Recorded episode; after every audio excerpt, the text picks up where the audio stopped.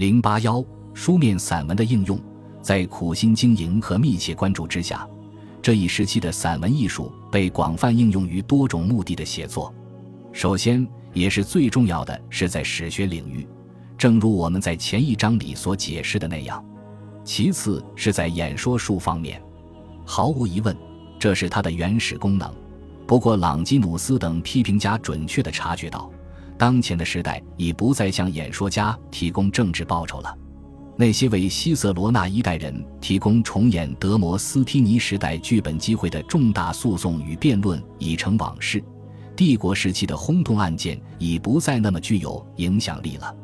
诚然。我们并不知道一世纪罗马演说术发展的细节，不清楚它有多么重要或具有何等的创造性，以及一世纪末古典文风的复兴改变了世人的审美趣味，使得此前的演说术发展史被人遗忘了。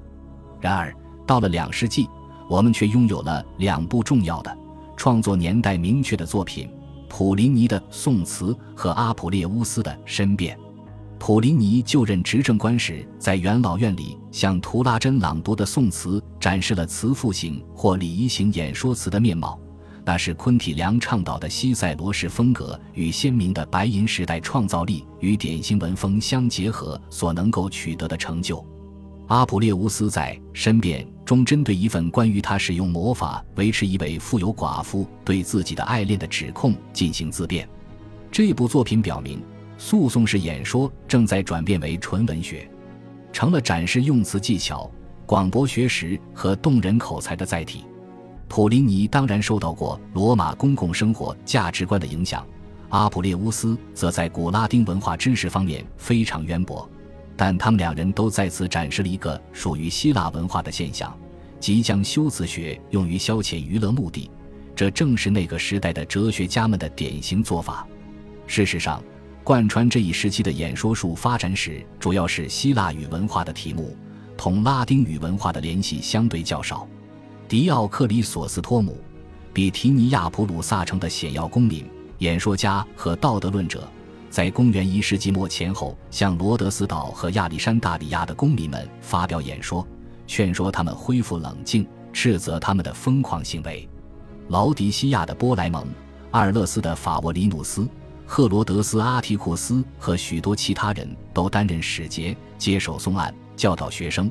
并用他们天才的历史想象力或冷笑话来娱乐大众。所有这些人都使用德摩斯提尼或其他古典早期作家的希腊文。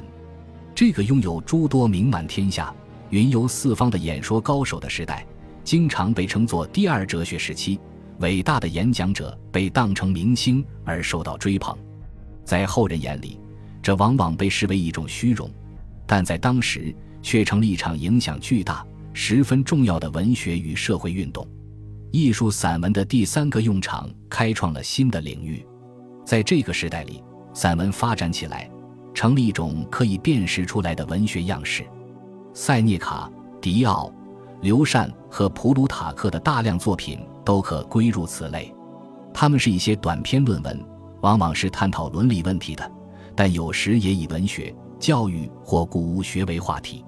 一般说来，他们的口吻是非常个性化的，也就是说，作者的个人见解体现得十分明显。尽管这些作品中不乏引经据典的渊博学识和文字方面的苦心经营，在语言风格方面，他们较少使用玩具。若干种传统汇集起来，构成了这一写作题材。其中之一是哲学对话，它不是用柏拉图偏爱的形式，而是亚里士多德使用的对话体写成的，其中包含着长篇讲话而非简短的问答。在我们研究的这个时代，人们继续写着这些对话。值得注意的实践者有西塞罗、塔西佗和普鲁塔克，但其写作技巧甚至名称也被用于那些不包含谈话内容的著作中。另一个源头是不那么文雅的民间布道或道德训诫，它似乎兴盛于希腊化时期，尤其同犬儒学派联系密切。波雷斯廷尼斯的笔翁显然对构建意象和插入意识的技巧贡献良多。塞涅卡与普鲁塔克都关于大量采用这种手法。尽管这些高雅的散文在风格和内容上大多是哲学式的。他们有时还是会涉及到修辞学领域，一些哲学论题、论神意、论婚姻等，本身就是修辞学基本课程的组成部分。此外，闲谈在当时是如此流行，这使得修辞学教师们在这种谈话插入了和正式讲演中一样多的道德训诫成分。他们将之称为杂谈，利用开头处的单刀直入、趣闻轶事或譬喻来吸引听众的注意力，随后详细分析其中隐含的修辞和逻辑结构。与散文关系密切的还有书信，因为散文往往采取书信的形式。然而，书信是一种已经得到承认的题材，在这一方面，我们拥有德米特里乌斯《论风格》这篇论文中睿智而详细的阐释。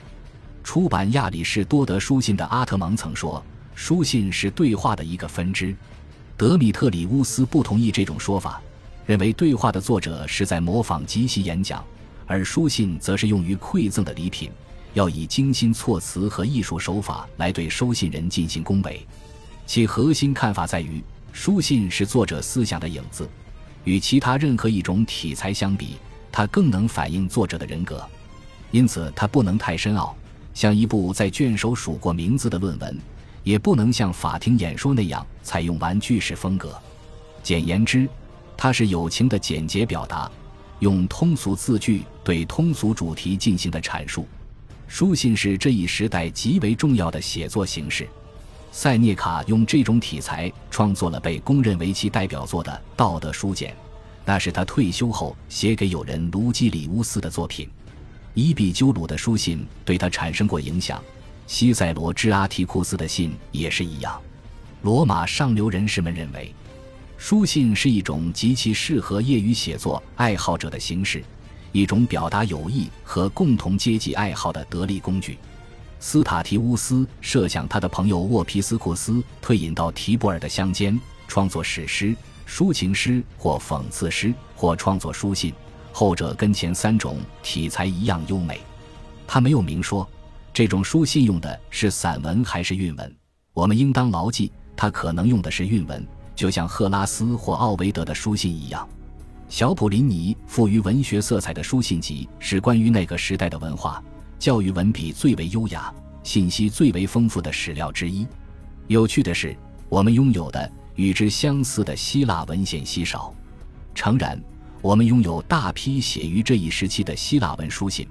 但这些作品是虚构的，委托于想象中的角色或历史人物，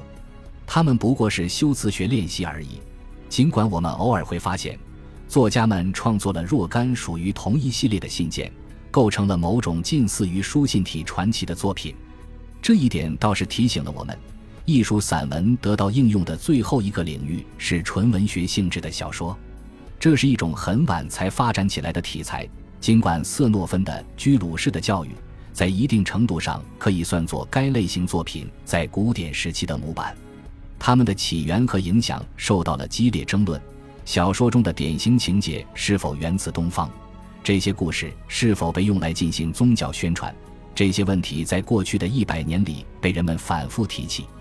并得到了五花八门的答案。似乎可以确定的是。小说并非高雅的古典传统的组成部分，其最初的读者是有别于史学和哲学的。它逐渐进入了更加文雅的读者圈子，有时表现为拙劣的模仿，要人耐着性子读下去；有时则成了史诗、戏剧名正言顺的后继者。现存希腊文小说的情节惊人的一致，并且这种情节具有神话的启发效果。两个情人经历了漫长的旅行、危难和分离，他们的忠贞经受了痛苦的考验，但他们最终结合在一起，从此永远幸福的生活下去。卡里同、龙古斯、阿基里斯塔提乌斯，以辅佐的瑟诺芬与西里奥多洛斯小说作品的基本框架都是如此。他们的风格和场景当然是大不相同的：爱情、魔法、暴力、诙谐。异域风情与远古时代、庭审与辩论的修辞术等，都是典型的小说要素，在各部作品中占据不同的比例。对于现代读者的口味而言，最美妙的小说是龙骨斯的田园牧歌式传奇《达芙妮斯与赫洛伊》；最离奇的是两部拉丁文作品，佩特罗尼乌斯的《萨蒂利孔》和阿普列乌斯的《金驴记》。在很多方面，小说是那个时代最令人难以捉摸的文学成就。它开启了中世纪的传奇文学，并成为现代散文小说的源头之一。但它却是一种遁世型的文学样式，其场景被设置在过去或世界的尽头，其中的虚构场景概括性的描绘了人性，却极少提及读者身处其中的社会和政治背景。恭喜你又听完三集，欢迎点赞、留言、关注主播，主页有更多精彩内容。